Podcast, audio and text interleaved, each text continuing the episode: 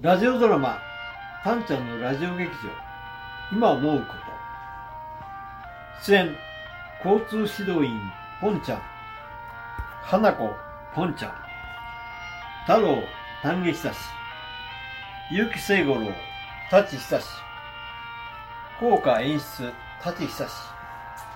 脚本ナレーション丹下久志。編集まおし姉さんでお送りいたします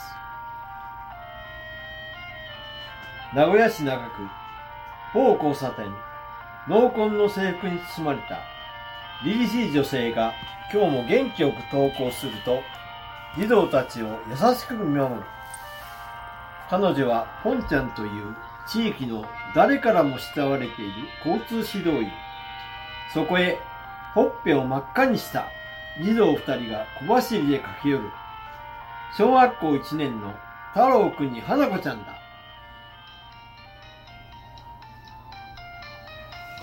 おはようございます。おはようございます。太郎くん、花子ちゃん、おはよう。太郎くん、今日も元気だね。声が大きいもん。当たり前だがね、コロナで外で遊べないもん。コロナでおとカラオケのうちのお父さんと毎日お家で喉鍛えてるんだよ。太郎くん、カラオケ得意なの？うん、お父さんといつもね、お家で特訓してるんだよ。じゃあ今度聞かせてもらおうかな。花子ちゃんはお風邪治ったかな？もう大丈夫？元気になってよかったね。うん。お母さんが私のために美味しい料理いっぱい作ってくれたんだよ。いっぱい食べたら治った。私は大人になったらお母さんみたいになるのが夢なの。二人とも今日も元気でおばちゃんも嬉しいわ。気をつけてね。いってらっしゃい。はーい少し離れたところから長年町内会長を務めた結城聖五郎がいつものように優しく見守り言葉をかけるのであった。ポンちゃん、おはよ末おじ様、おはようございます。う。あんただけだわ。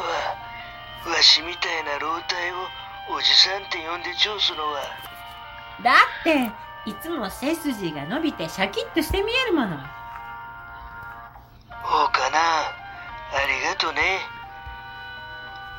もよ、最近年には勝てんでかんわ。あっちもこっちも立たんくなってまって。い、い、い。そういえば、あいつどうしとるかな。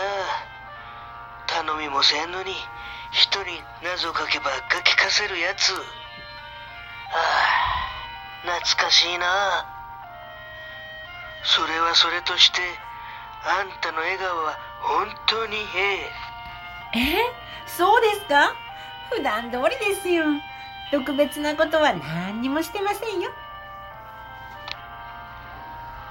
子供たちも本当に元気が良くて、しっかり挨拶ができてるのも、あんたの存在が大きいと思うんだわ。とんでもないですよ。だけど最初は全く挨拶してくれない子もたくさんいるんですよ。だけど根気よく挨拶しているとちゃんと子供たちは挨拶してくれるようになるんですよ。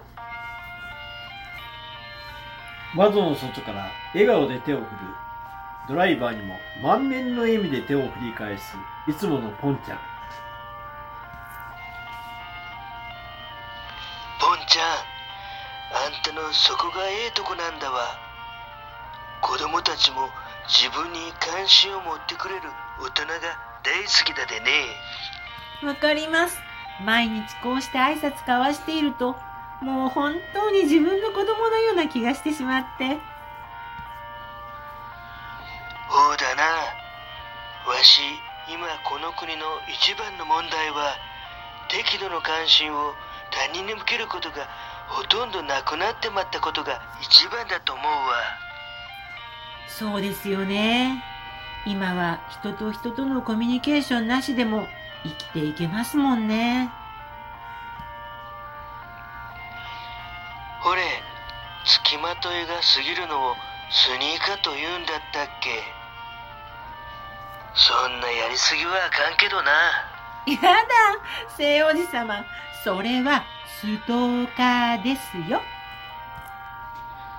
とにかく今はコロナで密はあかんけど、人間関係においてはある程度の密は絶対必要だと思うな。全く同感です。私もこの仕事を誇りを持って続けていきます。誇りか。ええ言葉だね。英語だとプライドじゃな。聖おじさま素敵。英語も楽々こなす。町内会長様なんて素敵。だいぶ前に後任に譲ったけどな。そういえば最近の若い者はお金にならんことに汗をかく奉仕の精神が全くと言ってなくなってまったのが寂しいな。わかります。本当ですね。いろんな方が見えますもんね。私はこの仕事に就いてから朝の挨拶のわずかな時間だけでも本当にたくさんの方と触れ合うことができて自分の人生が充実してきましたもの。そうだよな。汗をかいた分、しっかり神様は見てくださっとるということだなも。まさに、情けは人のためならずだわ。わしもお迎えが来るまでここに立つでよ。あんたも頑張りゃよ。ありがとうございます。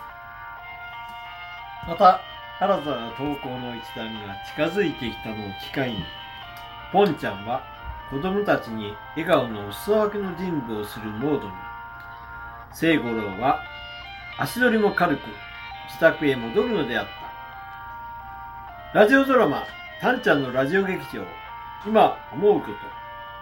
出演、交通指導員ポンちゃん、花子、ポンちゃん、太郎、丹下久志、結城聖五郎、舘久志、効果演出、舘久志、脚本、ナレーション、丹下久志、編集、まむし姉さんでお送りいたしました。